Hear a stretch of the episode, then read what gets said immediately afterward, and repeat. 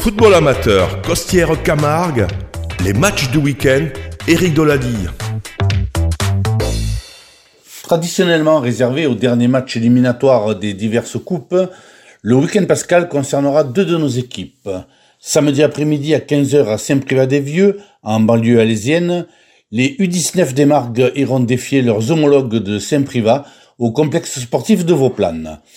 En demi-finale de la Coupe Garloser des U19, le Gallia Club du Chaud tentera d'écrire l'histoire en accédant le lendemain pour la première fois à la finale de la Coupe Garloser Senior sur le terrain de Fourques, le stade Roger Marbat, où l'équipe de départemental 3 attendra les régionaux 2 du Gallia.